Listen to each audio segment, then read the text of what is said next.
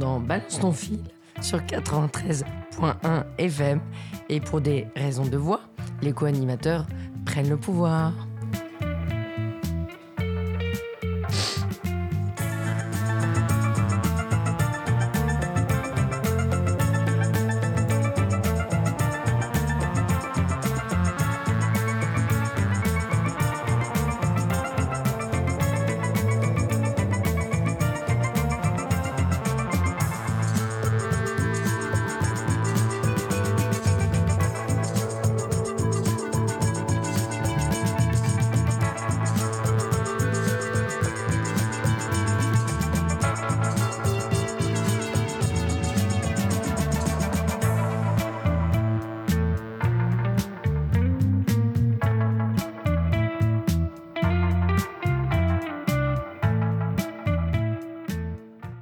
Bonjour à tous, nous sommes ravis de vous retrouver. Tout de suite en plateau, vous retrouverez Laura. Salut Bastien. Vous retrouverez également Victoria. Bonjour. Vous retrouverez également Quentin, qui est aussi aux commandes. Salut Et vous retrouverez également Gaëtan. Salut à tous. Et sans plus attendre, nous passons tout de suite à notre première rubrique, la météo des réseaux sociaux. Alors Laura, quelle est ta météo de la semaine? Bah écoute, là c'est très ensoleillé parce que bah, c'est après la Saint-Valentin, donc euh, les gens sont contents, on a plein d'images qui parlent d'amour, donc voilà, plein de soleil. Plein d'amour, plein de cœur. Et toi Gaëtan? Alors moi c'était pareil que Laura, beaucoup d'amour pour le Saint-Valentin, mais aussi euh, assez orageux parce que beaucoup de haine, mais j'en parlerai plus tard dans l'émission. Et toi alors Victoria? Moi, c'est pareil, c'est un petit peu mitigé. euh, Comme Gaëtan, c'est euh, un, petit peu de, un petit peu de haine et un petit peu de colère et un petit peu d'amour, mais moins d'amour que les années précédentes. Euh, sur, sur Instagram notamment, où normalement on voit beaucoup les gens qui, qui aiment étaler leur vie. Cette année, j'ai trouvé que c'était plus discret. Et pour la haine, ben, je laisserai Gaëtan poursuivre, mais voilà, c'était. C'est beaucoup de la recrudescence de, de l'antisémitisme en France euh, et euh, la Ligue du Log notamment. LOL notamment. Et toi Bastien, tes réseaux sociaux? Eh ben moi, contrairement à vous, je trouve que c'est plutôt euh, ensoleillé. Il y a plutôt euh, du bien-être, du bonheur. Donc, euh, ça sera l'occasion euh, de, de parler de tout ça. Et on va tout de suite demander aussi à Quentin quelle est sa météo de la semaine? Donc moi cette semaine c'est plutôt le néant, il se passe pas grand chose, même pour la Saint-Valentin il y avait rien, donc il y avait rien à voir en fait sur mes réseaux sociaux cette semaine. Merci Quentin. Pour ces commentaires très intéressants. Et sans plus attendre, nous allons passer tout de suite à notre première thématique qui est la politique. Gaëtan, c'est à toi. Et alors on va parler des tensions entre la France et l'Italie. Donc déjà, cela avait commencé en début janvier avec l'affaire Cesare Battisti. Pour ceux qui ne connaissent pas, c'était un ancien membre des prolétaires armés pour le communisme. Il fut réfugié en France de 1990 à 2004 et arrêté et devait être extradé en Italie, puis il a disparu pendant 14 ans. L'Italie demandait fermement à la France de, nous, de, de le- l'expatrier, mais la France refusait à cause des lois en vigueur euh, contre le terrorisme en Italie qu'elle jugeait trop sévères par rapport à la législation française. Seulement, il a été extradé en 2019 depuis la Bolivie et depuis Matteo Salvini montre, euh, le montre en exemple à la France en disant regardez, les Boliviens ont extradé des, anciens terroristes des années de plomb vers euh, notre pays, vous devez faire de même. Aujourd'hui, il demande l'extradition de 14 personnes qui sont réfugiées en France, des activistes, notamment d'anciens membres des Brigades Rouges, qui sont connus euh, tristement pour l'enlèvement et le meurtre, par exemple, d'Aldo Moro en 1978. Pour régler ce conflit, Matteo Salvini a appelé Christophe Castaner à venir à Rome pour en discuter, et ce dernier a répondu Moi, on ne me convoque pas. Le 7 février, face à toutes ces tensions grandissantes, la France a rappelé son ambassadeur d'Italie, et cela fait suite à de nombreuses déclarations, de Luigi Di Maio et de Matteo Salvini sur la France, notamment sur le franc CFA, sur les Gilets jaunes sur le gouvernement de- d'Emmanuel Macron. Et la France, de son côté, dénonce par exemple la rencontre de Luigi Di Maio auprès des Gilets jaunes. Et tout cela, enfin, rappeler un ambassadeur, je me suis penché sur la question qu'est-ce que ça signifie dans les tensions diplomatiques? Et en fait, c'est davantage un symbole fort. Les- ce, normalement, ce sont les prémices d'une rupture des relations diplomatiques, ce qui montre que la tension est à son paroxysme entre la France et l'Italie. Et je voulais conclure par une petite note personnelle sur tout cela. Je trouve que c'est dommage quand on connaît l'histoire de ces deux pays, parce que la France a aidé l'Italie à exister en gagnant notamment les batailles de Magenta ou Solferino contre les Autrichiens dans les années 1860. Et de fait, la France est le plus vieil allié de l'Italie et il ne faut jamais l'oublier.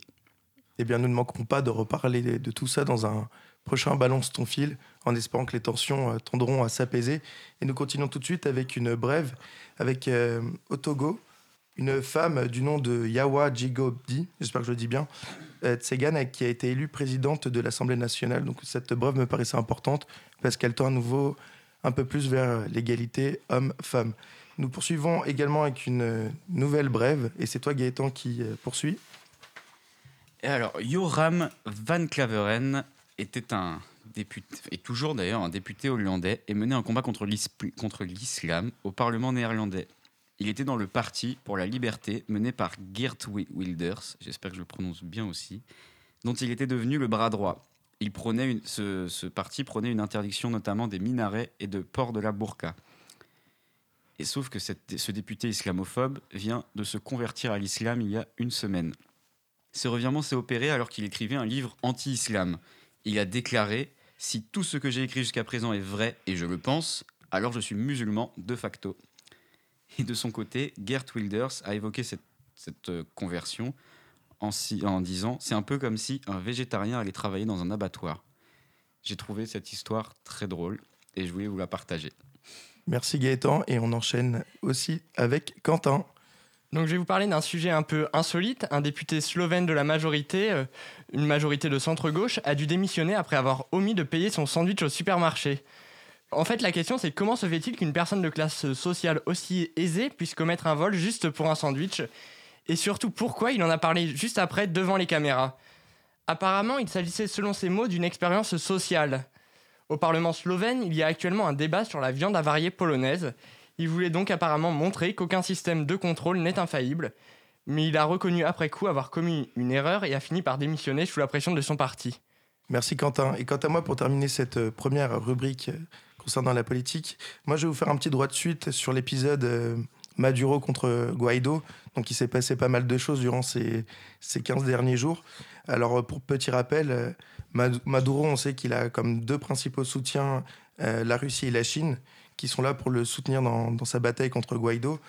Alors on, tend ces derniers temps à assister à une, une espèce un peu de, questionnement, de remise en question concernant la Chine qui ne voudrait pas euh, fermer euh, d'éventuels euh, prochains accords avec les autres pays, qui ne voudraient pas se mettre à dos les pays avec lesquels justement elle tend à avoir de bonnes relations diplomatiques. Donc voilà, donc d'un côté on se retrouve avec des alliés dont la, dont la résistance entre les deux commence un peu à se fragiliser.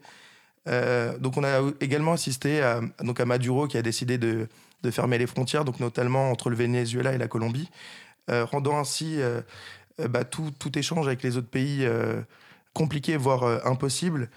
donc on se retrouve donc avec un peuple qui, bah, qui est affamé, qui se retrouve à devoir essayer de, de, se rendre dans les autres pays malgré les fermetures des frontières, qui va jusqu'à faire trois jours de queue bah, pour pouvoir acheter euh, un peu de nourriture, un peu de riz et, finalement des produits de base.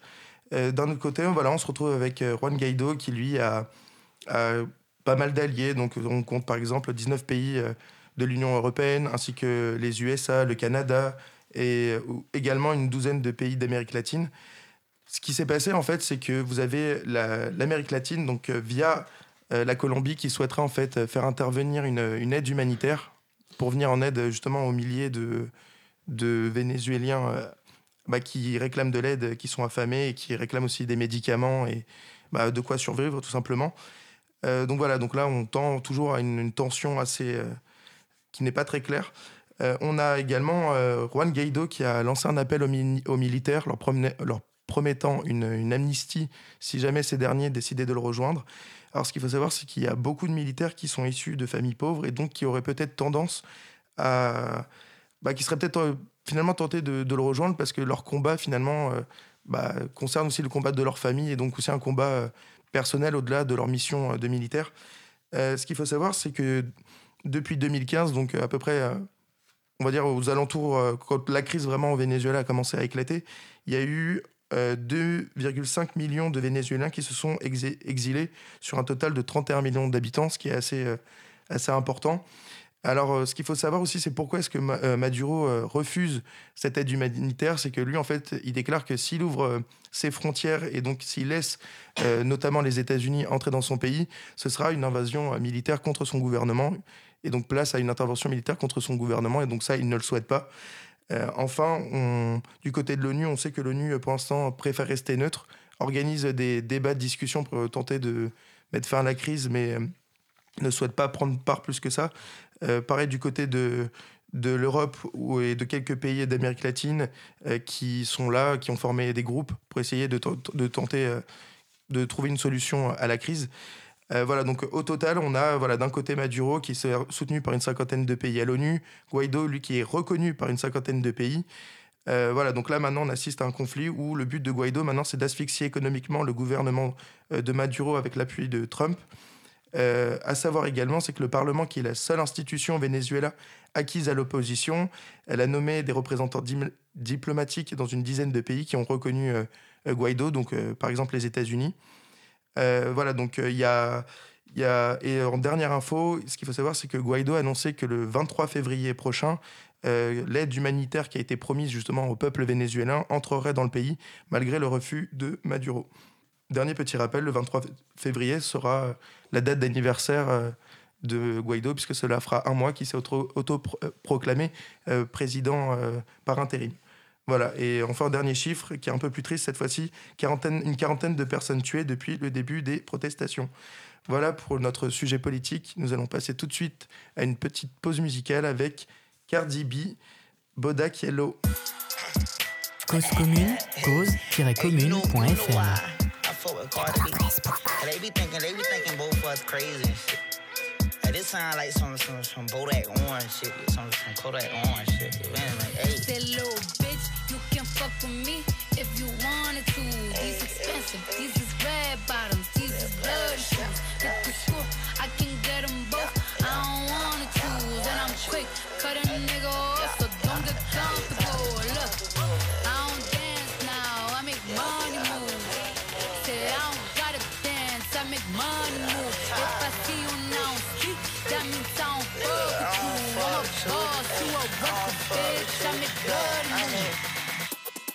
hard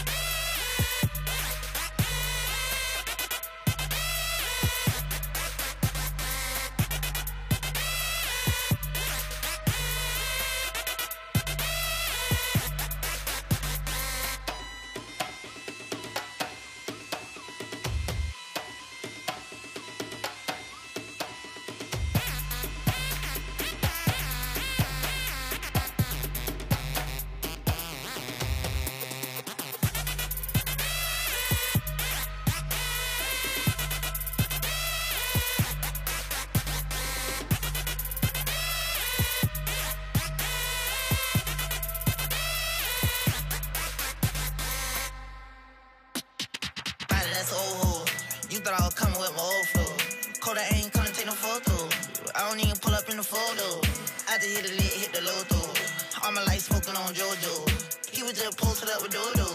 Now you getting slammed by the popo.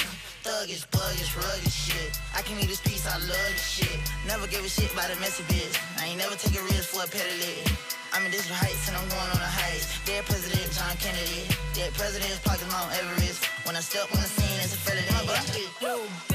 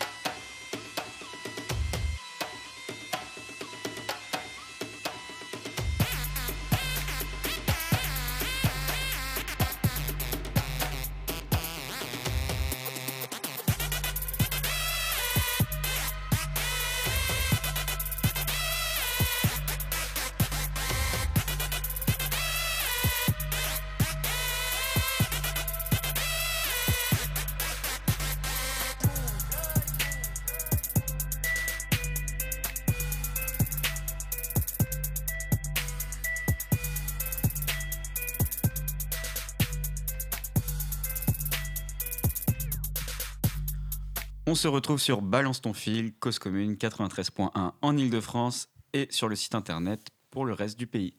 Et Florence, tu voulais nous parler de l'artiste qu'on vient d'écouter à l'instant. Oui, donc Cardi B, en fait, euh, a reçu euh, pour la première fois le Grammy Award du meilleur album rap, euh, donc aux États-Unis, ce qui est quand même absolument historique. Donc je, je, tenais vraiment à la saluer. C'est vraiment un événement assez majeur, voilà. et ceux qui sont autour de la table savent que je suis sensible au rap. Et puis deux brèves très rapidement. Victoire me fait des signes et donc évidemment c'est encore plus compliqué. le, une brève Saint-Valentin, voilà, un peu, un peu acide. Euh, un homme piqué par un serpent, en fait, a mordu sa femme pour qu'ils partent ensemble. Voilà. Euh, mais la femme a été sauvée. Voilà. Euh, et la deuxième chose, c'est un jardinier qui a vu sa formation de jardinier payé par Pôle emploi s'est lancé dans la production de cannabis. Voilà. Donc j'ai pris votre rôle aujourd'hui. Salut, je vous repasse la parole à Gaëtan. Et maintenant, nous allons passer à la rubrique Internet et réseaux sociaux avec Bastien qui voulait nous raconter une petite histoire. Oui, alors c'est une brève euh, très rapide. Alors, euh, euh, Facebook vient de fêter ses 15 ans. c'est en 15 ans, Facebook, donc on sait, c'est un, réseau social qui est vraiment très puissant et omniprésent.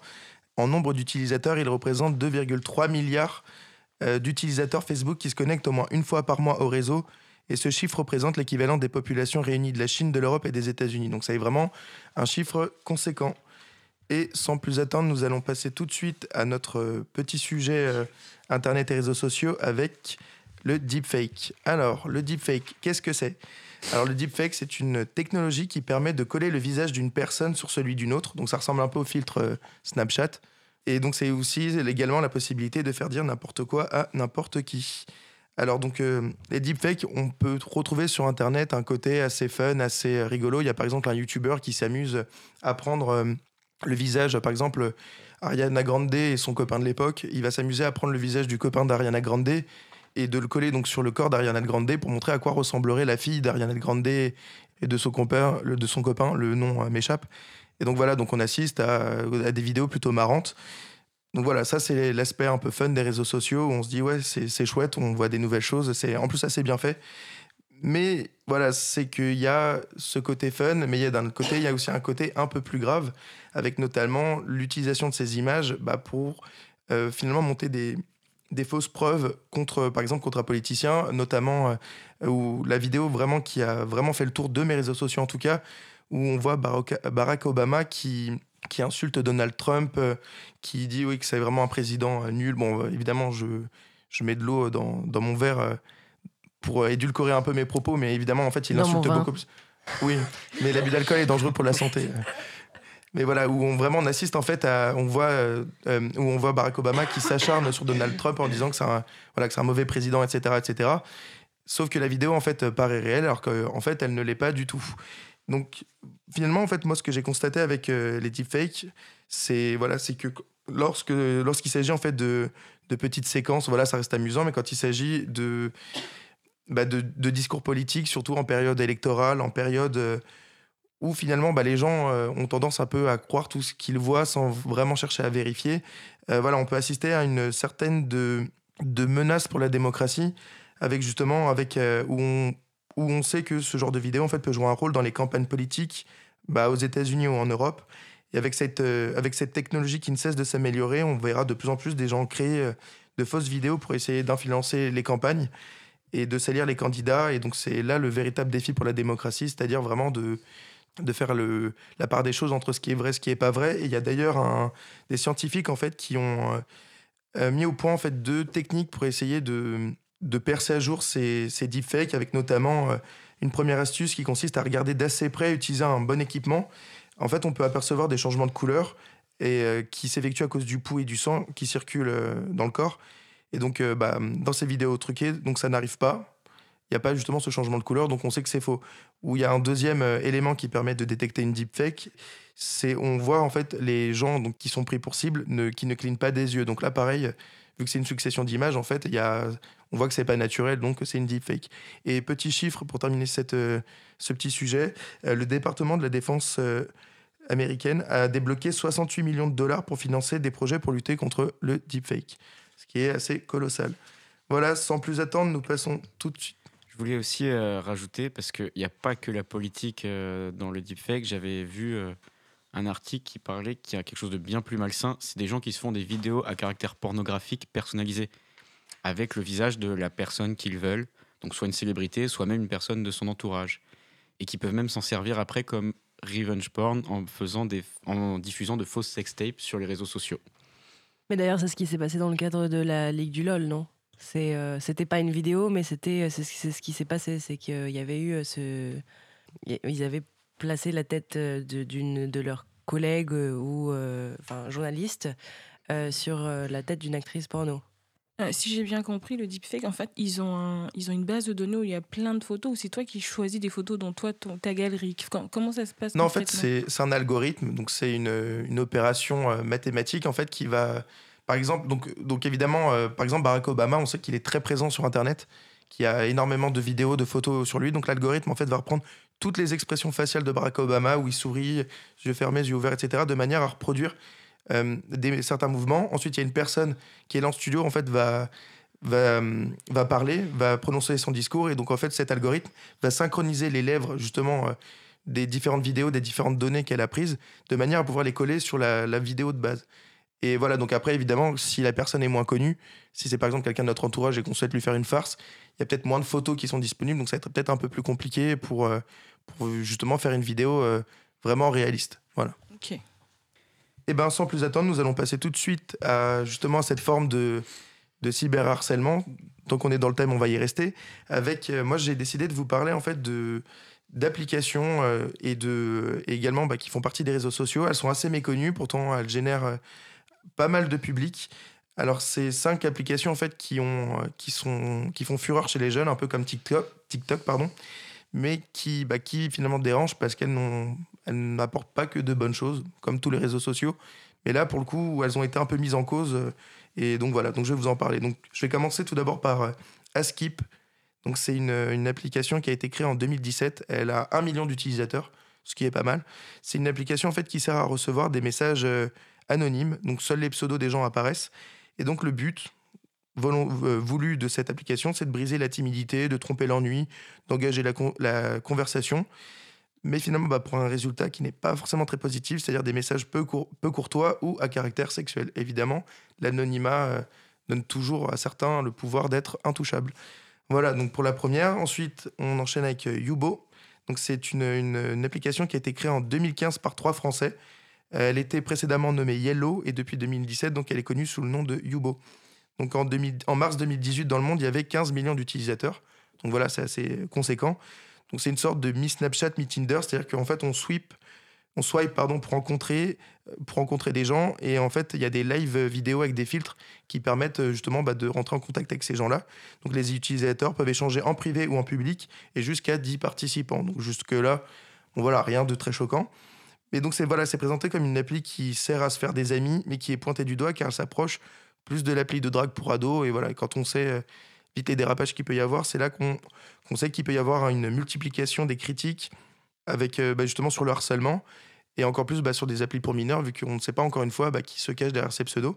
Et donc cette appli, elle joue la carte de la bienveillance et de la sécurité, avec euh, des guides d'utilisation à l'usage des parents et des ados, et avec un durcissement des vérifications concernant l'âge des inscrits, ainsi que la possibilité de bloquer la localisation des utilisateurs. Mais encore une fois, c'est un peu de la poudre aux yeux parce que le guide des utilisateurs, est-ce que vraiment les parents euh, bah, justement savent que leur euh, ado est sur cette appli? Voilà où, se, bah, où se pose euh, la question. Ensuite, je vais continuer avec une troisième application qui s'appelle ask.fm. Donc, c'est une appli qui permet de poser des questions à des inconnus qui votent pour la meilleure réponse. Donc, elle permet de récolter des avis extérieurs sur des projets, des rêves, des ambitions ou sur des questions un peu plus gênantes, un peu plus personnelles. Donc cette appli, bah, elle est remise en cause parce que justement, elle permet aussi le cyberharcèlement. Il y a une possibilité de poser des questions en mode privé à d'autres utilisateurs. Et certaines personnes mal intentionnées, en fait, s'amusent à répondre des choses absurdes ou provocantes à des ados qui sont parfois fragiles. Et donc, bah, cette appli, elle a déjà été utilisée par le passé pour pousser des ados au suicide. Et donc, certains d'entre eux, malheureusement, sont passés à l'acte. Je vais ensuite continuer avec Yikiak qui est un principe de message court où les internets peuvent désapprouver ou plébisciter euh, ces messages. Il y a plusieurs euh, milliers d'utilisateurs qui cherchent surtout en fait à trouver des commentaires rigolos laissés par d'autres. Donc on retrouve donc une forte présence sur cette application de messages haineux et violents plutôt que de messages sympas. Cette appli, elle n'incite donc pas à la pensée productive ou bienveillante, mais elle incite plutôt à se moquer des autres, voire à les harceler. Et enfin, je vais terminer par Whisper, qui est une application anonyme qui sert à partager ses secrets. Donc euh, ça peut être euh, la confession romantique, le fantasme sexuel ou tout simplement dire ce que l'on a sur le cœur. Elle peut mener à parler de choses sombres et violentes, voire pornographiques. Qui, elle est donc inadaptée à un public adolescent et elle participe également à une certaine forme de harcèlement en ligne, car elle permet à certaines personnes mal intentionnées de se moquer des gens et de lancer des rumeurs sur elles.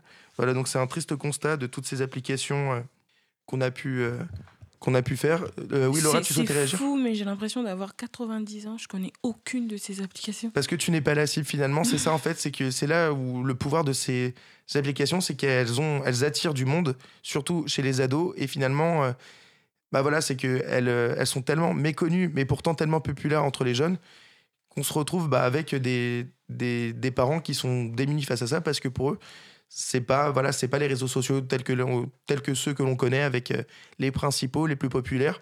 Et voilà et donc c'est pour moi c'est ça le véritable danger parce que finalement celles-là elles sont bah même moi hein, c'est en faisant mes recherches que j'ai j'ai appris l'existence de ces de ces différentes applications. Et pourtant bah voilà elles sont présentes elles ont elles génèrent euh, un bon nombre d'utilisateurs alors qu'il y a alors voilà qu'il y a quand même une grande méconnaissance du public. Voilà voilà. Donc nous allons tout de suite euh, parler, rester dans cette, euh, ce côté un peu de cyberharcèlement et ce côté un peu noir des réseaux sociaux. Et c'est Gaëtan qui va nous parler de la Ligue du LOL. Gaëtan, c'est à toi. Je voulais vous lire euh, deux extraits de l'article La Ligue des blaireaux sauvages par Eric Metou. Pourquoi leurs chefs n'ont-ils rien vu des dérapages des journalistes de la Ligue du LOL? Parce qu'ils étaient trop vieux. C'est une histoire de Happy Few, ou plutôt de Unhappy Few. Elle est née et s'est développée à l'intérieur d'un tout petit milieu pour ressurgir aujourd'hui, dix ans plus tard. S'y croisent quelques dizaines de petits mâles alpha comme on en trouve à l'origine des pires bizutages et leurs quelques dizaines de victimes, des femmes le plus souvent, mais aussi des homos ou des noirs, chassés en meute et moqués pour leur physique, leurs activités, mais surtout parce qu'elles ou ils sont femmes, homos ou noirs. Et parce que c'est paraît-il marrant de chasser en meute plus faible que soi. C'est affligeant de bêtises, mais pas très nouveau.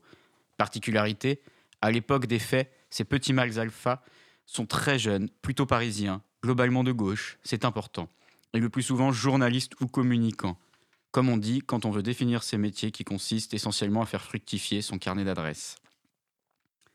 Celles et ceux qui, depuis quelques jours, racontent leur chemin de croix, n'avaient pas cette chance.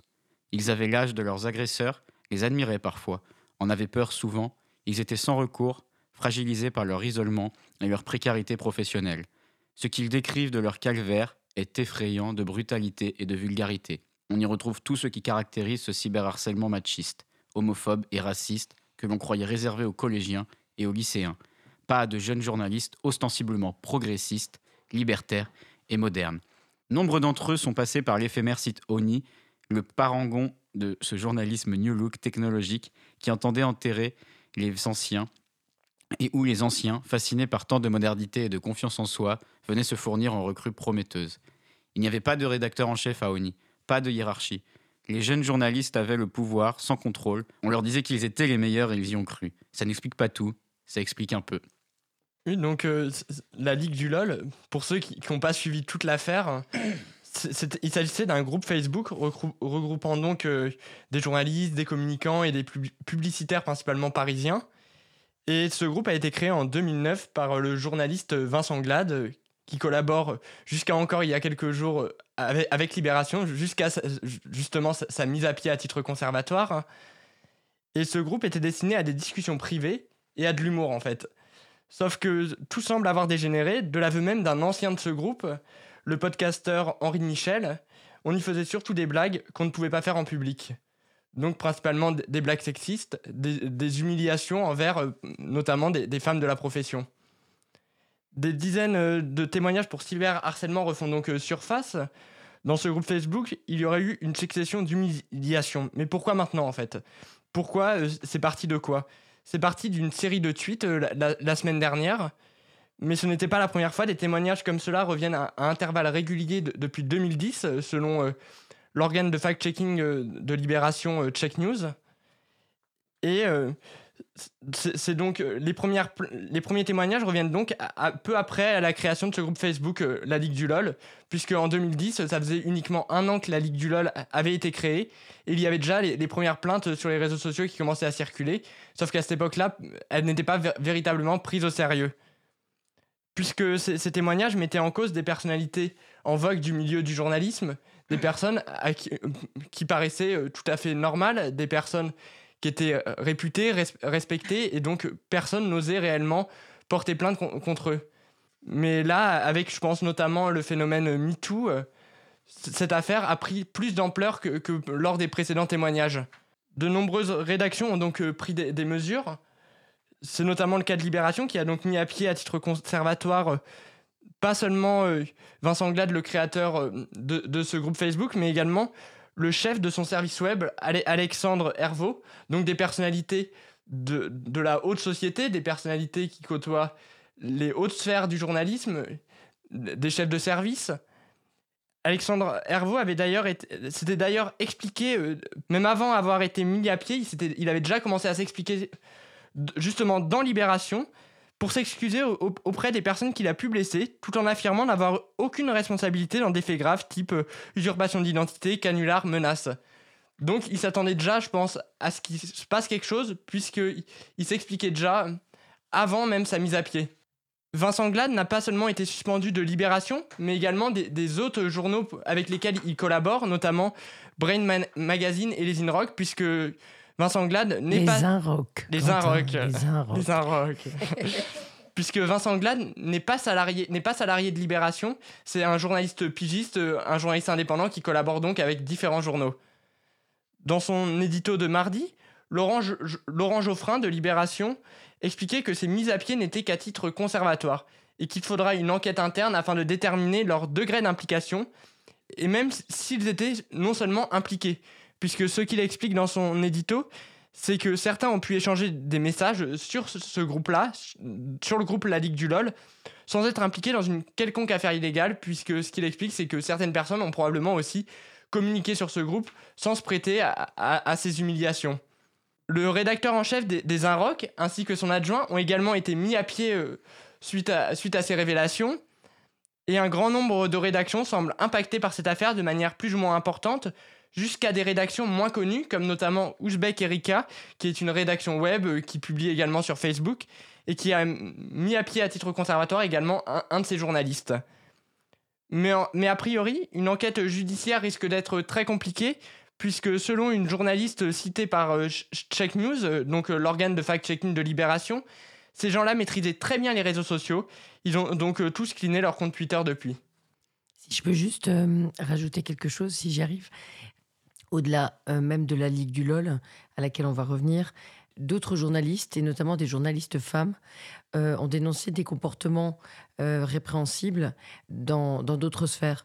Euh, par exemple, à l'ESJ Lille, c'est-à-dire des choses qui sont ancrées vraiment dans... L'ESJ Lille, donc la première école de journalisme en France. Exactement. Et dans, donc ça s'est ancré vraiment dans le parcours de jeunes journalistes, dont certains, en fait, ont choisi de quitter la profession à cause de ce qui s'était passé. Et une journaliste du Bondi Blog, si je ne me trompe pas, on redonnera son nom parce que c'est une bonne journaliste, mais simplement je l'ai mal orthographié, donc je ne peux pas vous le relire disait qu'en fait, euh, ce qu'elle avait vécu à l'ESJ Lille, euh, de la part d'Hugo Clément et de Martin Veil. Alors, je, les cite parce que, bon, c'est une notoriété publique, mais elle dit qu'ils l'ont harcelée quand elle était à l'ESJ Lille, que ça a été extrêmement dur.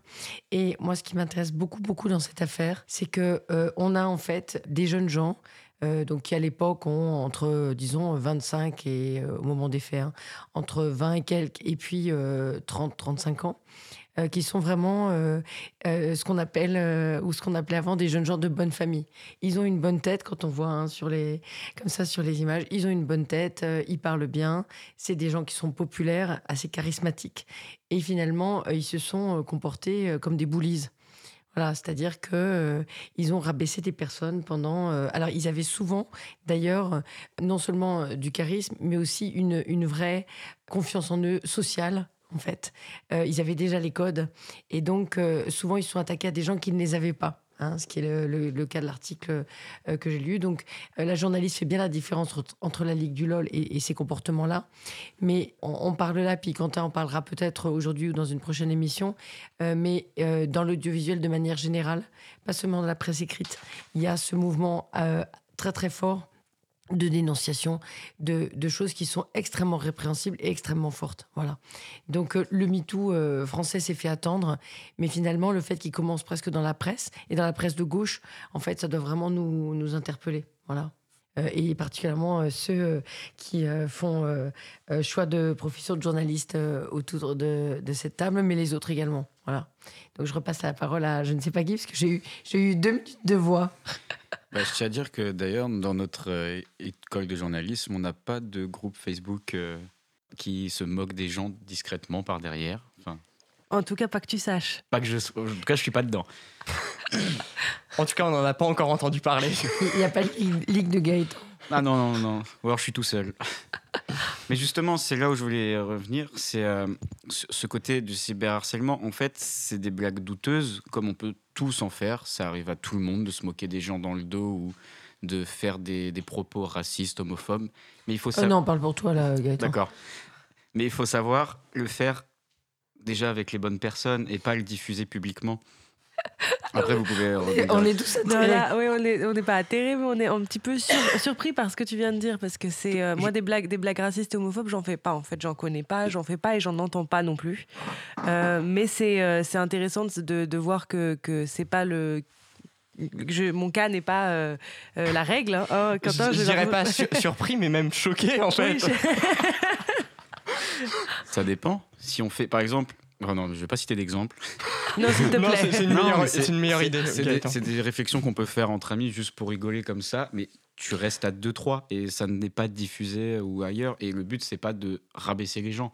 Parce que j'ai pas l'impression, enfin, j'ai pas le sentiment d'être raciste, homophobe ou euh, quoi que ce soit. Non, mais il faut faire attention. Donc, euh, tu, ce que tu essayes de nous expliquer, c'est qu'on peut rire de tout, mais pas avec tout le monde. C'est exactement ça. Sauf que c'est quand même un peu compliqué parce que euh, c'est effectivement avec les réseaux sociaux, ça, ça, a changé. Et en fait, c'est, je, moi, ce qui m'interpelle un peu, c'est que de la même manière que peut-être que toi, tu ne te rends pas compte que, que des propos qui peuvent passer pour racistes ou homophobes ou sexistes euh, c'est pas très grave. En fait, c'est.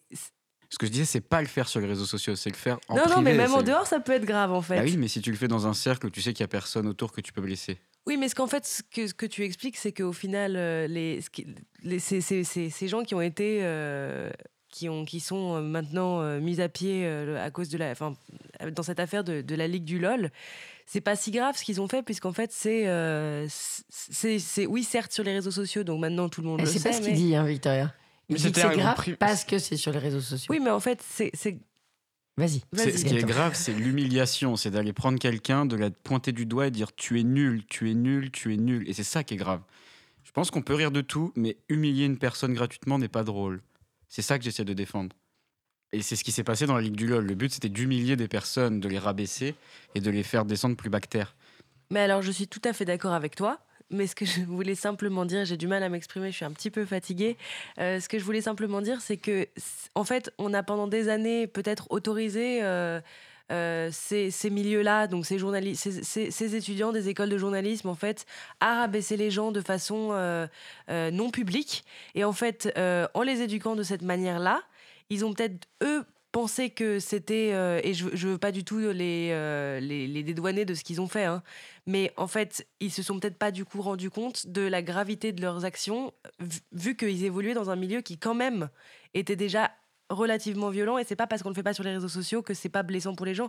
D'ailleurs, c'est ce qu'on vient d'expliquer avec euh, le, le cas de Martin Veil et de, de d'Hugo Clément qui, qui ont peut-être qui n'ont pas lynché sur les réseaux sociaux et qui n'ont pas été publics, mais qui ont quand même apparemment. Euh, voilà, après. Il y a la présomption d'innocence et c'est quand même hyper important. Donc on le répète, c'est en cours de, d'enquête. Tout est en cours d'enquête. Tout est... en train de sortir, donc ça sort un peu dans une espèce de flux incontrôlé. C'est ça aussi qui est compliqué avec les réseaux sociaux. C'est extrêmement euh, intéressant quand même. C'est très intéressant, mais c'est juste qu'il faut prendre des pincettes aussi parce qu'en fait, ça se trouve, on va, on, pourrait très bien découvrir. Voilà, il y a des euh, et euh, encore une fois, je veux pas. Euh, c'est juste qu'en France, la présomption d'innocence c'est quand même très importante. Mais, ce qui est assez marrant, c'est quand même qu'on est dans des vieux vieux codes du machisme et de la misogynie Et il se, il se surnommait, je crois aussi, euh, Foot. Voilà, donc moi, moi j'aurais quand même attiré l'attention euh, d'une dérive qui est un peu générale, qui est aussi une espèce de d'humour euh, parfois qui vient justement de l'internet, qui est l'humour, le, le, fait de troller. On troll, c'est-à-dire que on met des choses un peu qui, qui, font des ruptures en fait de sens et des ruptures un peu amusantes dans, dans, des fils. Mais il faut pas confondre en fait troll et cyberharcèlement. Et donc, même dans la culture geek, il y a ce risque aussi euh, bah, de s'attaquer à des gens qui, qui, ouvrent la bouche. Et euh, là, les femmes, par exemple, qui ont été euh, montrées du doigt ou, ou cyberharcelées, elles expliquent très bien en fait quel enfer est devenu leur vie. C'est-à-dire qu'avant, on pouvait vous faire un commentaire désobligeant dans une rédaction, mais là maintenant, c'est toute la rédaction qui s'y met. Et moi, ça me rappelle, là je reviens sur les sujets de, qui sont chers à Bastien, mais ça me rappelle de ces, ça me fait penser à ces enfants dont tu parles souvent, qui rentrent chez eux et qui avant prenaient des commentaires dans la cour d'école euh, et qui maintenant rentrent chez eux et en fait ont des monceaux euh, d'injures qui apparaissent sur leur mur voilà, et, qui poussent euh, des enfants au suicide. Donc il faut faire quand même très attention. Là, si on est sur la profession de journaliste, on parle de, gens bien élevés, bien éduqués, de bons milieux sociaux, qui tout d'un coup se sont servis de leur pouvoir du verbe, en fait, pour euh, avoir des, des propos qui ont qui ont pu vraiment abîmer la vie de certaines personnes et, les faire sortir de la profession de journaliste. Il y a des femmes, de, je, crois que c'est dans l'IB de ce matin, oui, c'est dans l'IB de ce matin, qui disaient que pendant quatre ans, elles ont renoncé euh, à leur profession de journaliste et elles y reviennent tout doucement. Et d'autres sont carrément sorties en se disant ben, c'est pas grave, je vais faire une autre formation, je ne tiendrai pas dans ce milieu euh, macho. Voilà. Donc on a quand même euh, un, un, système archaïque qui est encore extrêmement présent. Moi je trouve que ça fait quand même du bien que ça sorte. Voilà. Et que les gens se positionnent, écrivent, etc. Euh, c'est quand même un scandale énorme, enfin, c'est un retentissement qui est, qui est énorme. Euh, voilà. Donc, euh, Gaëtan, est-ce que tu veux poursuivre un peu je, je disais, je voulais dire qu'il faut pas confondre non plus la cruauté ou la jungle que peut être un endroit comme le collège où on a, les enfants à cet âge-là on éprouve moins d'empathie pour les autres avec des gens adultes éduqués qui viennent de milieux intellectuels qui normalement eux doivent sont censés avoir du recul et savoir ce qu'ils font faudrait quand même. Ouais, et les gars, les gars, vous arrêtez pas de dire que quand on vole pas un sandwich, quand on a de l'argent, etc. Attention, hein, parce que au raccourci, je, je, vous mets vraiment en garde là. C'est mais c'est pas du tout ce qu'on dit. Hein. Non, non, mais parce que en fait, si tu veux, c'est pas parce que tu es éduqué que tu es moins violent. En fait, si tu veux, tu vois ce que je veux dire? Je euh, dis qu'on devrait avoir plus de recul et plus d'empathie quand mais on tu est... peux avoir du recul. Moi, j'y tiens beaucoup. Hein. Le, on peut avoir énormément de recul sans avoir fait un gramme d'études. Mais c'est surtout que tu dis en plus avoir de l'empathie. Euh, je suis pas tout à fait d'accord. Le, fait d'avoir de l'empathie, plus tu vieillis plus tu as d'empathie. Parce qu'en fait, si tu regardes les enfants, ils ont, pour beaucoup, ils ont plus d'empathie que beaucoup, bien, enfin, de nombreux adultes. Donc je suis pas tout à fait d'accord sur cette euh, empathie-là. Euh, c'est juste que effectivement, c'est surprenant de voir que dans des milieux euh, dans des milieux d'intellectuels, donc de, de, ceux qui font un peu, qui ont cet aspect, qui ont ce côté moralisateur de. Enfin, j'ai regardé le dernier article de, de, de Vincent Glade, c'était sur les gilets jaunes et il disait qu'en gros, euh, enfin, il, était. Il apparaissait comme un, moralisateur qui disait qu'en fait on avait euh, euh, voilà le, mouvement des gilets jaunes était euh, dû au fait que les hautes sphères avaient plus ou moins négligé les plus démunis. Et donc du coup en fait on se rend compte que bah, ces mecs là qui ont pendant des années expliqué aux, Français que que en fait on était euh, méprisant et qu'on était condescendant en fait c'est eux les plus condescendants et donc c'est ça qui est très surprenant en fait. C'est une espèce de mise en abîme absolument incroyable hein, cette histoire. Parce qu'effectivement les articles de Vincent Glade ont été remarqués euh, comme euh, plutôt respectueux de la parole des Gilets jaunes et euh, ne soulignant pas en fait comme beaucoup beaucoup de commentaires la bêtise, le racisme, la sottise, l'inculture des Gilets jaunes. C'est-à-dire qu'en fait ces, ces gars-là en fait c'est eux bien sûr mais c'est aussi la part d'ombre de chacun je pense. Voilà. Ça nous renvoie quand même très violemment à quelque chose qu'on a en nous, hein, qui est une part sombre et qui se révèle dans les, réseaux sociaux. Moi, je suis quand même très étonnée, on en a parlé à la dernière émission, de voir que sous certaines vidéos qui sont des feel-good vidéos et des choses extrêmement positives, par exemple cette petite fille dont on avait parlé, Bastien, euh, euh, vous avez des commentaires orduriers euh, disant qu'elle ressemble à un singe. euh, Enfin, c'est vraiment, on est dans un monde qui est quand même euh, d'une violence terrible, quoi. Donc euh, voilà, il y a des choses qui se mettent en place, euh, mais nos, nos rôles de petite vigie qu'on essaie d'avoir à balance ton fil, bah, c'est qu'une toute, petite chose parmi d'autres. Euh, mais au niveau de la société, il y a quand même des, des voyants euh, orange voire rouge qui sont allumés un peu partout. Quoi. Mais ce qui en fait est étonnant aussi dans le, avec l'arrivée des réseaux sociaux, c'est que c'est plus vraiment anonyme. Donc voilà, dans le cadre de la Ligue du LOL, ça l'était plus ou moins, mais les, gens qui étaient visés savaient qui était derrière euh, ces Puis certains étaient sans pseudo. Non, parfois, C'est- il y avait beaucoup de comptes anonymes sur Twitter euh, qui, bah, comme Twitter, quoi, il y a beaucoup de comptes qui n'ont pas leur vraie identité.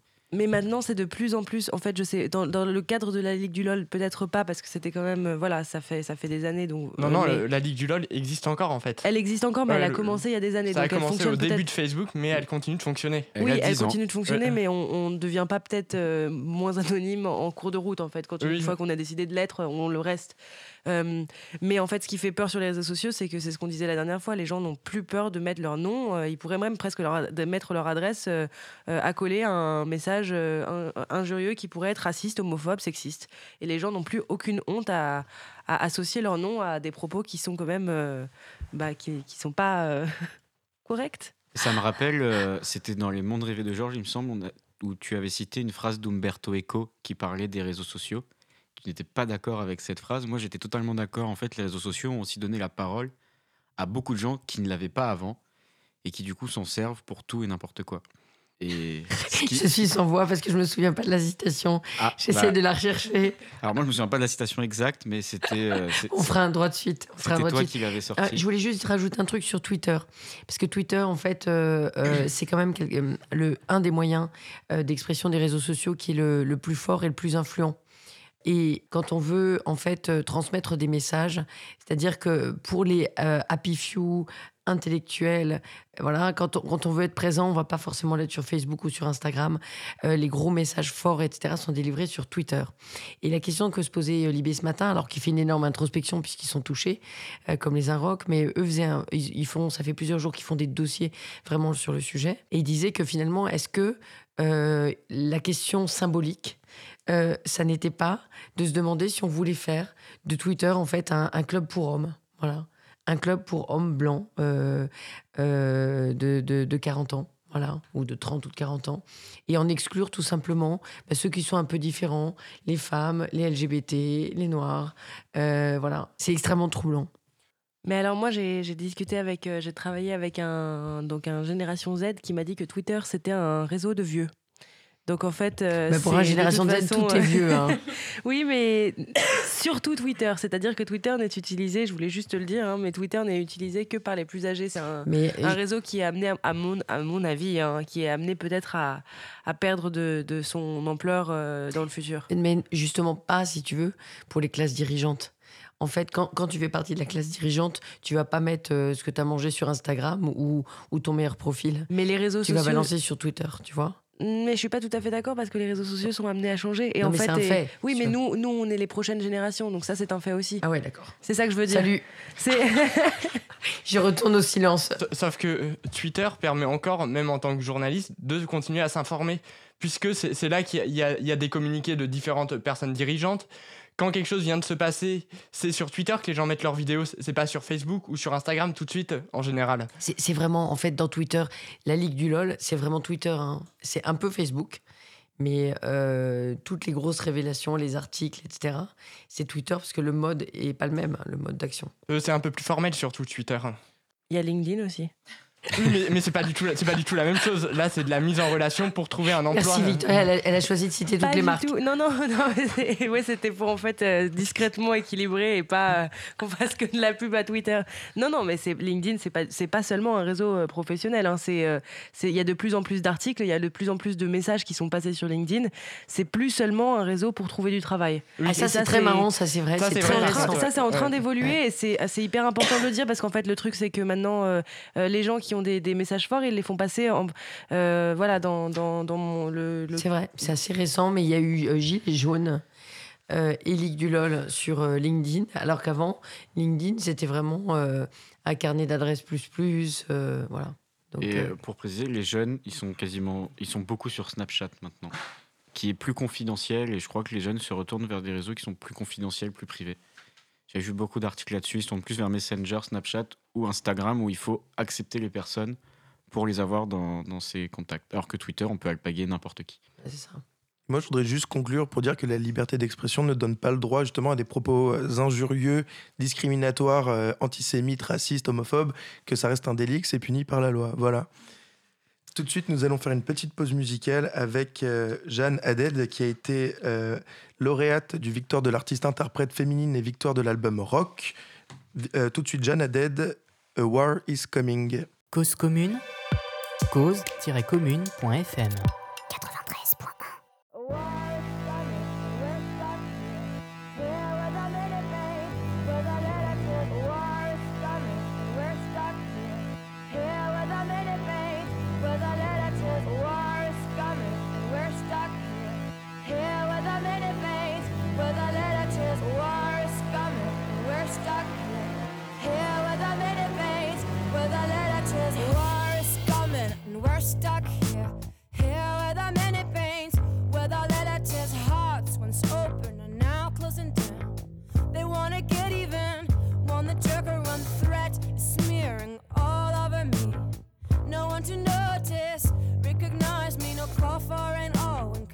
all away. For here we must be, for here we must stay. Always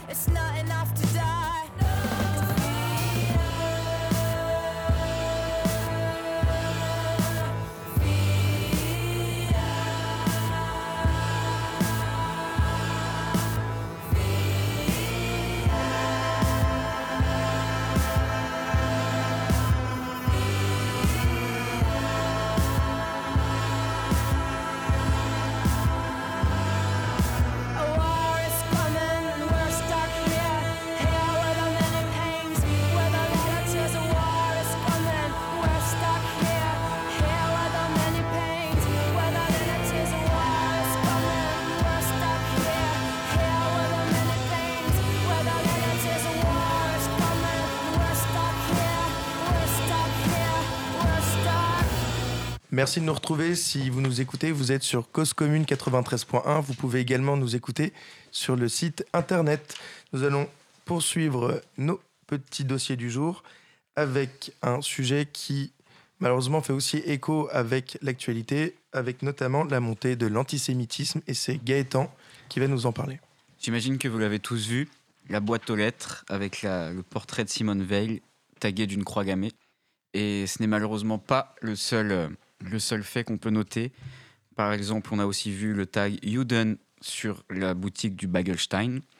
J'ai vu aussi un autre tag qui était écrit sur un mur, je ne sais, je ne sais pas où, avec écrit Mbappé, l'enculé de nègre enjuivé, je cite. On peut repartir sur beaucoup d'autres exemples. Euh, cette semaine, l'arbre à la mémoire de Ilan Halimi à Sainte-Geneviève-des-Bois a été scié, qui portait son portrait.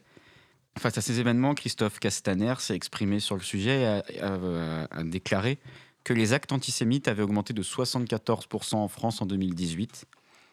J'avais eu un autre chiffre pour 2017. On comptait euh, 500 000 juifs en France dans la population et seulement sur ces 500 000 juifs, ils comptent, enfin, on dénombrait 50% des agressions à caractère raciste sur les juifs de France. Donc euh, l'antisémitisme est quand même quelque chose qui ressort aujourd'hui. On voit beaucoup, euh, on conserve beaucoup de ces clichés du juif euh, qui a de l'argent, qui a du pouvoir, de l'influence. Ce qui explique par exemple des affaires bah, comme l'affaire Yann Halimi, qui avait été euh, enlevé et séquestré pendant trois semaines avant d'être tué par le gang des barbares. Sous prétexte qu'il était juif, il avait de l'argent, donc forcément il y avait une grande rançon à récupérer derrière. Donc, euh, je sais pas si la montée de l'antisémitisme vous fait réagir, vous. Je trouve que c'est quelque chose de quand même très sombre et qui nous renvoie à beaucoup de signes d'années euh, qui étaient très sombres dans l'histoire de France. Ben, moi, j'avais, je me rappelle qu'à l'époque du lycée, euh, il y avait un philosophe qui avait parlé de l'histoire en disant que euh, un philosophe allemand. il me semble que c'était Hegel qui avait dit la seule chose qu'on ait jamais appris de l'histoire, en fait, c'est qu'on n'a jamais rien appris de l'histoire. Euh, donc, en fait, quand on voit qu'il y a une recrudescence de l'antisémitisme et que, en fait, les, les mêmes problèmes, les mêmes crises euh, ressurgissent euh, par période. et par phase, ça fait peur parce qu'on se dit en fait ça, ça, prendra une autre forme parce qu'on on évolue, nos, nos guerres elles évoluent, nos conflits évoluent. Euh, c'est plus les mêmes, mais en revanche ils sont toujours là quoi. Donc c'est un truc qui peut prendre de- qui, prend une nouvelle forme maintenant euh, avec euh, l'apparition des réseaux sociaux qui ont quand même bouleversé euh, la façon dont, on fonctionne et on communique entre nous et euh, on décommunique entre nous. Mais euh, ça fait peur du coup. euh, moi je trouve que ça fait très peur, surtout que je je pensais que c'était un, un- conflit quand même qui avait été en France. euh, euh, on était passé euh, au-dessus et en fait, euh, pas du tout. Et là, je trouve que l'histoire, des, par exemple, des, des tags Juden ou euh, des croix gammées, ça dépasse les réseaux sociaux parce que là, on revient plus au symbole des années 30. Enfin, moi, le, le Juden me fait beaucoup penser à la. Le, le- j'ai complètement oublié le nom de, de la nuit où il y avait eu les- tous les pogroms. La nuit de, De cristal. cristal. Voilà, moi je pensais à la nuit des longs couteaux, mais c'était une, c'était un autre truc. C'est, c'est- enfin, c'est quand même très choquant d'avoir écrit ça sur une vitrine, qui d'ailleurs, euh, Florence m'a montré ça avant le début de l'émission, a été très bien rattrapé par euh, le gérant de la boutique ou je ne sais pas, quelqu'un qui passait, ou un artiste. Le, le, le Juden a été corrigé en Guten Tag sur euh, le- la vitrine de, du Bagelstein. Bah écoute, moi la montée, bah ça me fait, je trouve ça dégueulasse, ça me fait peur parce que je me demande est-ce qu'aujourd'hui les gens ils ont peur de l'autre, est-ce que c'est juste le rejet de l'autre, qu'est-ce qui les pousse en fait à agir comme ça? Je me pose des questions et enfin j'arrive pas à comprendre quoi. Je trouve que c'est triste déjà pour la société dans laquelle on vit parce qu'il est important d'accepter l'autre, d'accepter ses différences. Ça sert à rien de euh, ça sert à rien de, de se comporter comme des Voyous. voilà voilà.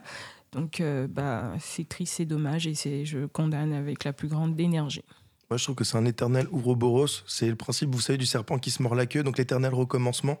C'est sans fin, en fait. On a l'impression qu'on avance vers quelque chose de nouveau. On dit, ça y est, il, y a- va y avoir une nouvelle avancée sociale, une nouvelle. euh, on va éviter les erreurs du passé et hop, on retombe dedans et on recommence. Et j'ai remarqué, alors après, c'est, ça n'engage que moi, mais dès, voilà, dès qu'il y a une, une sociale, dès qu'il y a une crise et que finalement, il y a, il y a- on tend un peu, justement, à mieux diviser pour mieux régner.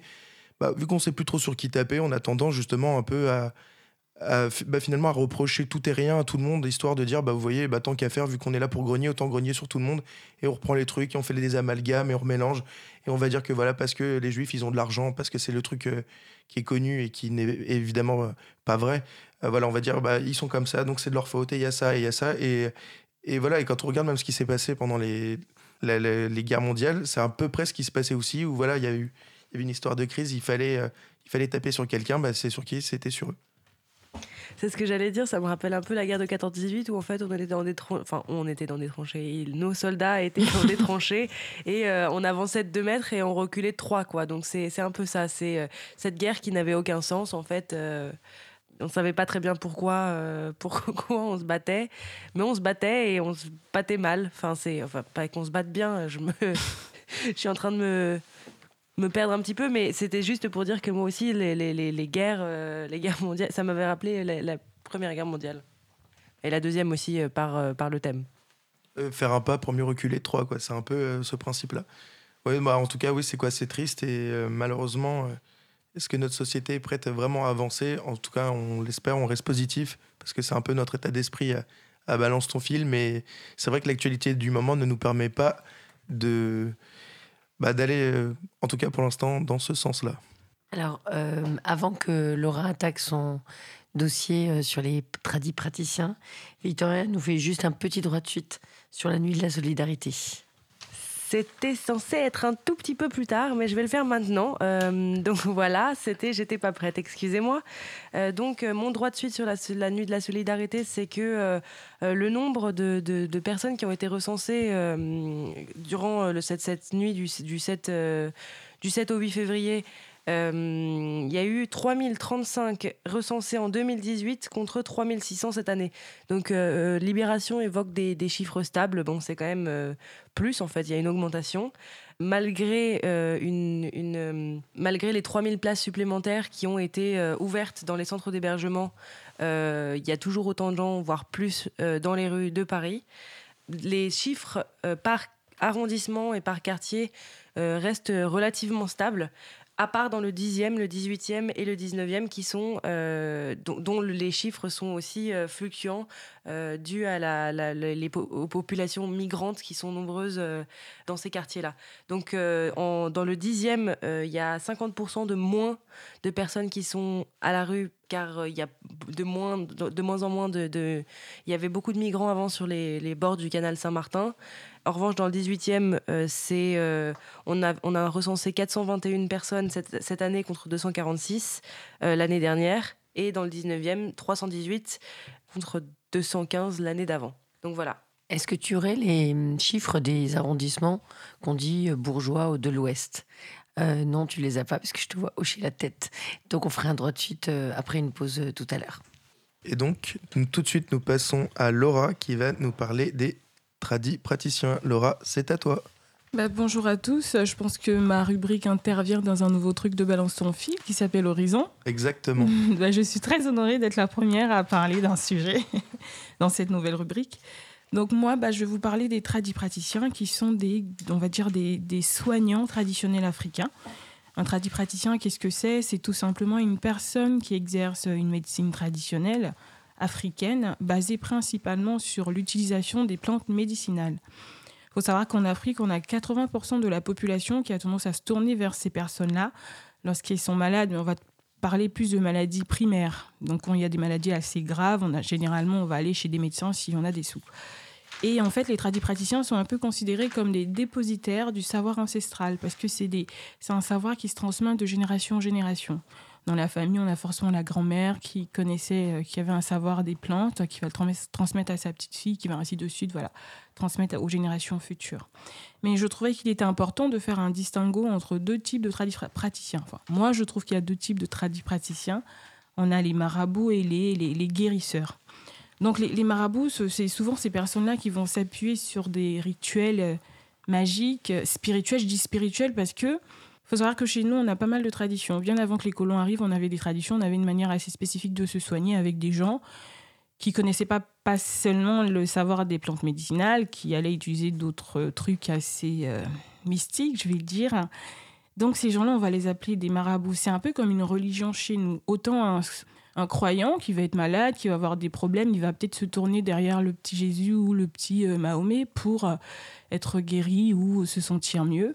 Autant les Africains vont aller voir des marabouts qui vont euh, égorger des chèvres, pour faire des, rituels un peu mystiques ou appeler la déesse de l'eau. C'est vraiment des trucs qui existent chez nous. Mais moi, j'aimerais beaucoup faire ce distinguo-là. Donc, on a les marabouts, qui sont ces personnes-là qui vont faire des trucs un peu spirituels, un peu mystiques. Et d'un côté, on a les guérisseurs qui vont essentiellement utiliser des plantes médicinales pour soigner euh, des personnes euh, qui souffrent. Donc, euh, cette attirance pour ce genre de médecine chez nous, elle, vient d'abord de notre culture, comme je l'ai dit au tout début, elle vient aussi du fait qu'on n'a pas assez de moyens. Donc, euh, tout de suite, quand on n'est on pas bien, on va tout de suite aller vers ces gens-là qui ont des consultations qui coûtent euh, pas du tout cher. C'est vraiment des prix assez, assez bas. Pendant que bah, la médecine moderne, chez nous, c'est assez élevé et les, les- moyens chez nous ne sont pas assez importants. Les gens n'ont pas, n'ont pas beaucoup d'argent pour se soigner. Et euh, c'est une, une médecine qui revient, qui revient beaucoup parce qu'aujourd'hui, l'Africain, il est un peu dans, dans le, le délire de retourner à ses racines, retourner à ses traditions, rejeter un peu, euh, c'est peut-être c'est bête, hein, mais c'est rejeter euh, ce que le colon nous a apporté, la modernité, les hôpitaux. Donc, il y a un retour en puissance vers ce, ce- ce genre de pratique. Et euh, les médicaments traditionnels, comme j'ai dit, bah, c'était beaucoup moins cher, donc euh, très accessible pour les gens, parce qu'il y a pas mal de villages chez nous qui n'ont pas accès tout simplement aux, aux hôpitaux, euh, aux hôpitaux modernes et tout, donc ils auront tendance à se tourner vers ces gens-là. Je disais qu'il y avait 80% de personnes qui allaient voir ces gens-là, mais avec toute cette popularité, les, les praticiens ne sont pas vraiment valorisés dans les, dans les pays africains, c'est pas un peu comme la médecine chinoise où voilà, il y a une certaine valorisation. En Afrique, les tradipraticiens, ils sont pas du tout valorisés. Il y a certains pays africains qui essaient de, mettre des lois pour euh, encadrer un peu tout ça, mais c'est très difficile. Les tradipraticiens ne sont pas du tout euh, acceptés par les, les, professionnels de santé euh, modernes parce qu'ils trouvent que bah, la médecine traditionnelle souffre de, pas mal d'incohérences, pas mal d'insuffisances. C'est une tradition qui est beaucoup basée sur l'oralité parce que ce savoir-là qui est transmis de génération en génération, il n'y a pas de trace écrite. C'est ta grand-mère qui te dit voilà, telle plante. Il n'y a pas un, dossier, on va dire, comme tu le fais très souvent, Bastien, avec tes sujets. Il n'y a pas de dossier comme ça pour, pour parler de, ces, savoirs-là qu'on transmet. Ça va être très, très oral. Après, euh, c'est des diagnostics qui ne sont pas vraiment précis. Euh, la vieille, va te toucher. Euh, si tu dis que tu as mal au ventre, elle te touche un tout petit peu. Elle te dit, je sens que c'est un peu gonflé par ici et moi. Enfin, c'est très, c'est très imprécis. Et donc, par rapport à tout ça et par rapport aussi, quelquefois, au manque d'hygiène, parce que c'est pas vraiment encadré. Donc, euh, les médicaments sont faits euh, avec des moyens très archaïques. Hein, donc, euh, c'est pas très propre. Donc, les gens ont beaucoup peur de comment ces, ces remèdes-là sont, sont préparés, etc. Mais ce qui est bien, moi je suis ivoirienne, donc je me suis beaucoup basée sur ce qui se passait dans mon pays, c'est que l'État ivoirien, a décidé d'encadrer un peu euh, cette médecine euh, traditionnelle-là en créant une loi, une loi qui, euh, qui, explique ou qui, qui, pose des, des, des, des règles d'éthique et de, de, déontologie. Et c'est un ensemble de règles qui exigent que ces tradipraticiens aient un savoir-faire, une connaissance, qu'il ait l'obligation aussi et l'amabilité de faire une démarche diagnostique qui soit assez moderne je n'ai pas trouvé à, je n'ai pas réussi plutôt à trouver les, les différentes euh, différentes mesures qui faisaient d'une personne un très bon tradipraticien ou pas. Ben, je vais peut-être le faire pour euh, dans deux semaines pour la prochaine émission de, Balance ton fil. Et euh, la loi qui a été donnée en Côte d'Ivoire, c'est une loi aussi qui interdit aux tradipraticiens de la médecine traditionnelle de de faire de la publicité parce qu'il faut savoir que chez nous, ces tradipraticiens-là, avec ce mélange de euh, marabouts, de, féticheurs, euh, y a, on aura plein de pubs, un monsieur qui va te ramener euh, des, des, Et je pense qu'on le voit aussi dans le métro. Je sais pas si vous avez vu dans le métro, souvent vous avez des petites cartes de gens qui vous disent grand marabout, Amadou Baba et tout. Donc là, là cette loi-là, elle interdit aux tradipraticiens de, de faire ce genre de pub parce que l'État essaie, d'encadrer au, au, au maximum, je veux dire en, pratique, en théorie, c'est ça, mais est-ce que dans la pratique, c'est ça? Mais en tout cas, l'État essaie plus ou moins d'encadrer ce, cette profession, ce, côté de la médecine traditionnelle africaine. Donc la loi, elle, dit qu'ils n'ont pas le droit de, de, faire des pubs, ils n'ont pas le droit de s'appeler professeur ou docteur ou même médecin. Ce sont des soignants traditionnels, tout simplement. Et donc, ils ont créé en fait un, logiciel d'information qui permet de recenser tous les tradipraticiens qu'on a en Côte d'Ivoire. Et les derniers chiffres que moi j'ai, c'était qu'il y a en, en, 2016, il me semble, faut que je revérifie, en 2007, on avait 10 000 tradipraticiens qui étaient reconnus par l'État ivoirien. Et donc, ce qui veut dire que ces tradipraticiens-là, ils travaillent aussi avec des médecins, parce qu'on a des, des, des, je ne sais pas si je dois dire des labos, mais des, des petits bureaux où il y, a des, il, y a des, il y a des produits traditionnels qui sont vendus, en plus de, tous ces médicaments modernes qu'on qu peut avoir euh, dans les pharmacies, etc. Et donc, ils ont aussi, les tradipraticiens ivoiriens, ils ont aussi une fédération qui est reconnue par le ministère de, l'Intérieur et de la Santé pour voilà, mieux encadrer encore euh, ce, côté de la médecine euh, traditionnelle. Et cette fédération aussi, elle joue en fait un rôle d'intermédiaire entre tous les tradipraticiens, entre les professionnels de santé, entre le ministère de... C'est vraiment pour coordonner tout ça et avoir quelque chose de qui tient, qui tient beaucoup. Faudrait pas juste que ce soit des paroles dans le vent, parce que très souvent, on fait des lois et au final, dans l'application, c'est flou. Et après, euh, c'est une loi aussi qui précise, qui précise plutôt que la production et la, la, la, la fabrication de, de tous ces, ces, médicaments traditionnels doit être agrégée par le ministère chargé de la santé au Côte d'Ivoire. Agré. Agré, ouais, excuse-moi. agré par. En plus, j'avais écrit agré, je sais pas pourquoi j'ai dit agrégé. Par le ministère de la Santé au Côte d'Ivoire et que les conditions euh, d'agrément doivent être déterminées par des décrets pris en Conseil des ministres. Donc, c'est vraiment après, encore une fois, je le dis, en théorie, c'est ça. Est-ce que dans la pratique, ça se passe vraiment comme ça, comme ça? Je ne peux pas vous le dire parce que bah, je n'ai pas été sur le terrain pour faire toutes ces recherches. J'ai regardé, fouillé un peu parmi pas mal d'articles, que ce soit Le Monde, beaucoup d'articles pour avoir toutes ces infos. Donc en théorie, c'est comme ça que ça devrait se passer. Tu veux dire quelque chose? Euh, Oui, euh, mais j'attends que tu termines. Donc, euh, bah, écoute, euh, ce que je disais, c'est que bah, cet agrément, euh, ça peut toutefois, hein, cet agrément qui est donné par le pendant un conseil des ministres, ça peut être retiré par le ministre chargé de la Santé si tout ce qui a été dit, tout ce que j'ai dit précédemment n'est pas du tout respecté. Et les tradis praticiens qui font de la pub, qui font un peu n'importe quoi, bah, ils peuvent être punis par la loi en payant une amende de 300 à 500 000 francs CFA et en risquant euh, 3 à 5 mois d'emprisonnement. Donc voilà tout ce que j'avais à dire sur les tradis praticiens. Et voilà, moi je trouvais juste ça bien, vraiment que tu fasses euh, le, la, différence entre justement ce qu'on appelle les marabouts et les véritables tradipraticiens, parce que ce qu'il faut savoir, c'est qu'on leur doit euh, une reconnaissance vis-à-vis de certaines plantes, par exemple l'aloe vera, qui est même utilisée aujourd'hui dans beaucoup de nos produits. Donc ça, voilà, ça s'est exporté, on, en a vraiment prouvé les bienfaits.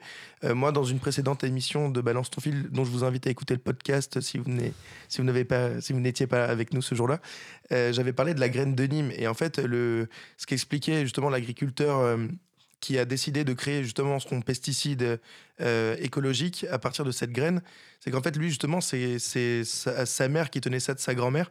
En fait utilisait déjà cette, cette graine à l'époque bah, pour pour euh, pour pouvoir le soigner, pour pouvoir euh, voilà pour pouvoir repousser les moustiques. Et donc voilà il y avait y a vraiment mais voilà, ça, c'est pas quelque chose qu'ils ont découvert un matin par hasard. C'est vraiment quelque chose, un, savoir ancestral. C'est quelque chose qui s'est transmis. C'est lui, en fait, en grandissant, il s'est dit, c'est vrai que cette graine, elle a l'air, euh, assez efficace. Elle a l'air d'avoir pas mal de vertus. Donc, et si j'en faisais quelque chose? Et c'est ça qui lui a donné l'idée, justement, de créer euh, cette, euh, cette graine. Et, et aussi, je voulais juste, juste rajouter, euh, c'est vrai qu'on parle aussi de tradipraticien. Finalement, c'est quelque chose qui est assez méconnu. Mais en France, on a quand même euh, une, une profession bah, qui sort de plus en plus, notamment, je parle des magnétiseurs, des coupeurs de feu, qui, où voilà, on ne sait pas si c'est un don, est-ce que c'est quelque chose qui se transmet, etc. Mais où finalement, même, de, on se pose la question de savoir, et pourquoi pas, est-ce que ça pourrait pas marcher? Voilà, il y a toute une technique et c'est quelque chose, c'est une espèce d'alternative à la médecine qui tend peut-être à faire ses preuves. Maintenant, voilà, les plus sceptiques euh, choisiront leur camp, mais en tout cas, merci Laura. Et pour revenir juste rapidement sur le retour à la médecine traditionnelle en Afrique, ça s'explique aussi par euh, les campagnes de vaccination obligatoires qui avaient été faites par la France durant l'Empire colonial.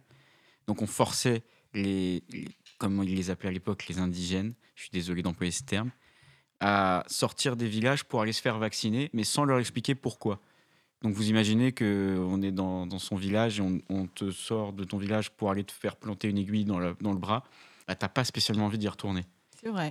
Et donc, c'est pour ça aussi que la médecine occidentale est, est rejetée et peut, ex- enfin, peut expliquer ce retour à la, aux traditions. Et après ce dossier, on va faire une pause musicale et on va écouter Vers the Light de Shirley Anley. Cause commune, There's a light in my life shining over me. There's a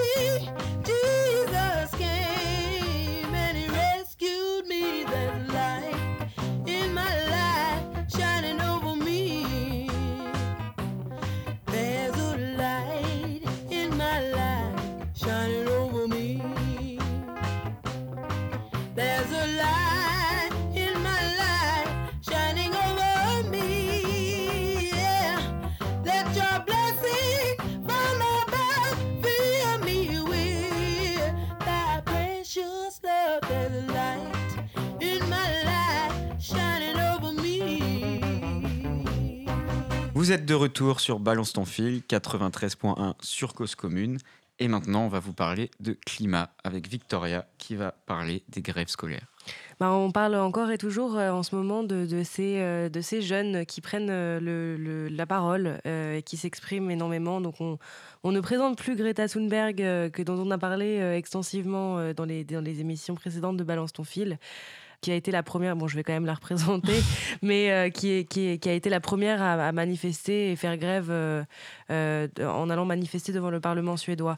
Donc on a ensuite les, les deux jeunes belges, Hanouna de Wever qui a 17 ans et Kira Gantois 19 ans, qui sont à l'initiative du collectif Youth for Climate à Mortsel en Belgique euh, et qui font, euh, qui appellent à un rassemblement euh, mondial le 15 mars prochain. Donc voilà, j'ai, on- on- on- c'est une émission qui est sur les réseaux sociaux et moi ce que j'ai vu sur les réseaux sociaux, c'est un ami à moi qui est australien qui a partagé un, message euh, du département de l'éducation de New South Wales, donc en Australie, euh, qui invite euh, les parents à ne pas parler des messages environnementaux à leurs enfants en les protégeant, car donc on- le, le message leur dit euh, explicitement euh, les slogans et messages qui s'adressent aux problèmes environnementaux ne sont pas adaptés aux enfants, Euh, même s'ils pensent que c'est essentiel que les enfants respectent l'environnement. Donc ça, c'est ils veulent que les enfants respectent cet environnement, mais pas vraiment qu'on lui en parle, on leur en parle trop, parce que en fait, ils s'ils sont trop sensibles à cette cause, ils risquent de se sentir impuissants. Et moi, ça m'intéressait de savoir ce que vous en pensez autour de cette table, parce que euh, je trouve ça complètement fou qu'en fait, euh, ça veut dire, c'est aussi positif parce que ça veut dire que euh, ces, voix, en fait, elles se font entendre. Sinon, il n'y aurait pas des messages de, ce type. hein. c'est, mon opinion à moi. Donc, ça veut dire que ça commence à faire, peut-être que ça peut faire bouger les choses. Ces jeunes qui se révoltent et qui disent voilà, nous, nous maintenant, on va prendre le pouvoir et on vous demande pas votre avis parce que de toute façon, les prochaines générations, c'est nous. Donc, euh, voilà. Moi, c'est cette notion de ce poids est trop lourd à porter, ils risquent de mal le vivre. Quoi. Je veux dire, il faut pas, évidemment, faut pas leur dire oui, tu es responsable de tout ce qui se passe, mais à leur échelle, il faut voir ce que eux peuvent faire de manière déjà à participer, euh, on va dire, de vraiment à petite échelle et avec leurs petites mains, pour justement pouvoir se sentir appliqué et en grandissant, pouvoir faire des actions de plus en plus grandes. Voilà. Mais moi, oui, c'est ce côté un peu trop lourd où justement, c'est un peu le, le, minimaliser, le minimiser, le rendre un peu. euh, le rendre bah, incapable de faire des choses dont il a parfaitement conscience, vu que c'est son environnement qui, voilà, que, qui se rend compte de ce qui l'entoure, de ce qu'il entend, de ce qu'il voit, et que les parents auront bon euh, l'empêcher d'être au contact de tout ça, euh, ça ne l'empêchera pas, lui, bah, d'avoir forcément des échos, et limite même d'avoir euh, pas forcément les bonnes informations, parce qu'il n'osera pas en parler avec ses parents. Quoi. Je trouve ça un peu aberrant.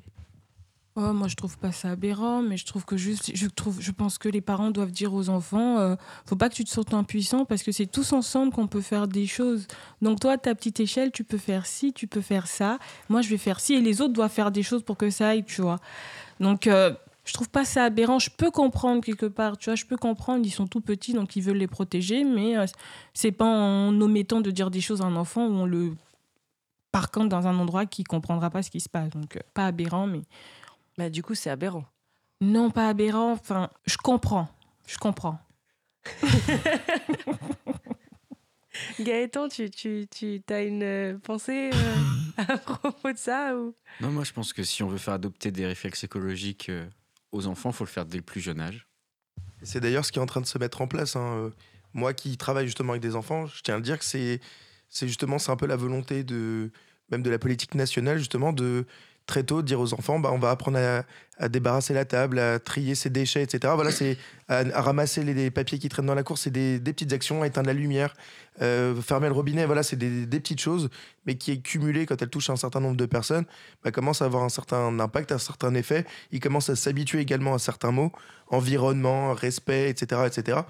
Et du coup, bah, tout ça mélangé, je pense que plus tard, ça peut faire de bons futurs euh, acteurs pour justement euh, reprendre un peu le flambeau des générations précédentes qui tentent un peu de, faire passer les messages et de mettre en place des actions. Voilà. Mais moi j'ai conscience que notre génération a été éduquée euh, dans les valeurs de respect d'environnement.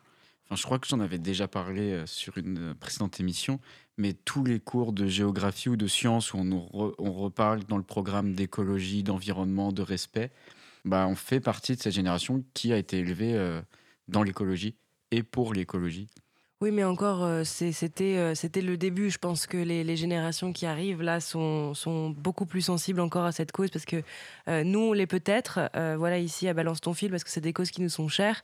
En revanche, moi, j'ai des, conversations avec des gens qui ont notre âge et qui me disent, en fait, moi, je me sens pas encore du tout sensibilisée à cette problématique. Et ça m'étonne, hein, ça m'étonne, mais c'est encore le cas. Et j'ai l'impression que les, plus jeunes générations, elles sont, plus vocales au sujet de de, cette action et qu'elles sont plus dans le justement elles sont plus dans l'action que dans la réflexion. Ah, C'est marrant. Moi, je trouve que dans mon entourage, on est beaucoup plus sensible. Et beaucoup de jeunes de mon. Il y, a- il y a juste une personne que je connais de mon âge, qui est. Enfin, d'à peu près mon âge, qui est climato-sceptique. Ah non, je parle pas des climato-sceptiques, hein, je parle des gens qui se disent vraiment euh, là il faut faire quelque chose euh, et c'est moi qui vais changer les choses. C'est-à-dire que c'est les, les gens qui sont dans mon environnement évidemment euh, sont sensibles au réchauffement climatique et pensent que le réchauffement climatique est une chose qui existe. En fait, c'est je me suis mal on s'est mal compris mais parce qu'en Oui. fait c'est pour moi c'est c'est pas possible en fait de pas comprendre que le, le- le changement climatique est est là et qu'il existe et que c'est un c'est un fait. Donc euh, voilà, c'est euh, je parlais évidemment pas des climato-sceptiques. Je pensais ju- juste à ceux qui n'y réfléchissent pas plus que ça. Oui, ça, ceux qui se disent pas que le tri est, est Voilà, indispensable. les gens qui se disent bah c'est pas forcément à moi de le faire. euh, De toute façon, euh, voilà quoi, c'est pas avec euh, trois canettes qui atterriront dans les mauvaises ordures que je vais sauver la planète. Avec les dans les bonnes ordures que je vais sauver la planète. Alors, je reprends la, parole une toute petite seconde pour faire un droit de suite sur le sujet euh, précédent. Donc, euh, on en parlera à la prochaine émission. Mais il y a une tribune dans l'IB. Étudiante en journalisme, nous demandons des mesures contre le harcèlement dans la profession. 580 étudiantes et étudiants en école de journalisme appellent les rédactions à renforcer d'urgence leur dispositif de lutte contre les discriminations racistes, sexistes et homophobes. Et je repasse euh, tout de suite la parole à Bastien pour annoncer les, dernières brèves. Oui, les, les dernières brèves de la semaine. Alors, fin janvier, l'État de New York a fait passer une loi pour protéger l'accès à, à l'avortement. Ça, c'est notre première brève. La deuxième, c'est l'Angola qui a dépénalisé l'homosexualité. Et donc, ça, c'est moins, moins bien au niveau de, on va dire, de l'avancée du pays, qui a également interdit l'avortement, le rendant ainsi illégal. pardon. Donc, c'est un peu, comme on disait tout à l'heure, le principe de d'avancer pour mieux reculer. Donc voilà, c'est un, un peu euh, mitigé.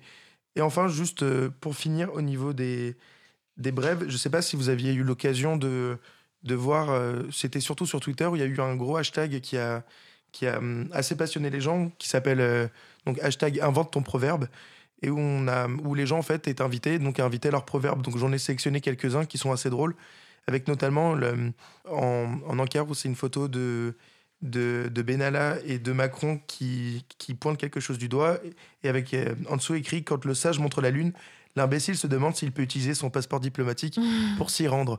Voilà, donc il y y, a ça. Il y avait aussi Il faut appeler un chat un chat ou n'importe comment. De toute façon, il ne répond jamais quand on l'appelle. Euh, il y avait également Quand il pleut à la Saint-François, donc avec en illustration une photo de François Hollande. Il pleut tout le quinquennat, je trouvais ça assez sympa. Femme curry à moitié dans ton riz. Voilà, ça, je- trouvais ça rigolo. Parce que ça parle cuisine et pour le coup, c'est correct. Et la vérité sort de la couche des enfants. Voilà. C'était mes, mes, petites, euh, mes petits proverbes. euh, ou également, c'est au pied du mur qu'on voit l'arrêt du maçon. Voilà, on se quitte sur ces belles paroles. Donc balance ton fil, c'est fini pour aujourd'hui. Euh, on ne se retrouve pas la semaine prochaine car c'est les vacances, mais on se retrouvera la semaine d'après dans une nouvelle édition. Euh, au revoir Bastien, au revoir Gaëtan, au revoir Laura. Au revoir. Au revoir. En fait, j'aurais dû dire merci et pas au revoir, mais c'est mon premier adieu, donc euh, c'est euh, et, et merci Quentin à la régie, voilà. Et, Merci. Euh, bonne bonne bonne vacances. On va, juste Bon meubler, week-end. on va juste meubler un petit peu parce qu'il reste encore une vingtaine, trentaine de secondes. Ah, excusez-moi. Ah. Donc euh, Et en attendant, si vous avez envie d'écouter les anciens podcasts, n'hésitez pas, histoire de vous mettre à jour sur tous les sujets que l'on a pu évoquer, notamment sur ceux de Greta Thunberg. En tout cas, ça a été un vrai plaisir, euh, en espérant que la voix de Florence reviendra d'ici là. Et encore une fois, passez un Merci, Bastien. Et merci à toi et merci euh, encore une fois de nous permettre de nous retrouver tous les samedis sur Balance ton fil. C'est toujours un plaisir pour tout le monde. Voilà, voilà. Je laisse la parole aux autres Bah, au revoir, bon week-end. bisous. Bonnes vacances. et au Au plaisir de vous retrouver la prochaine fois. Salut à tout le monde. Merci de nous avoir écoutés.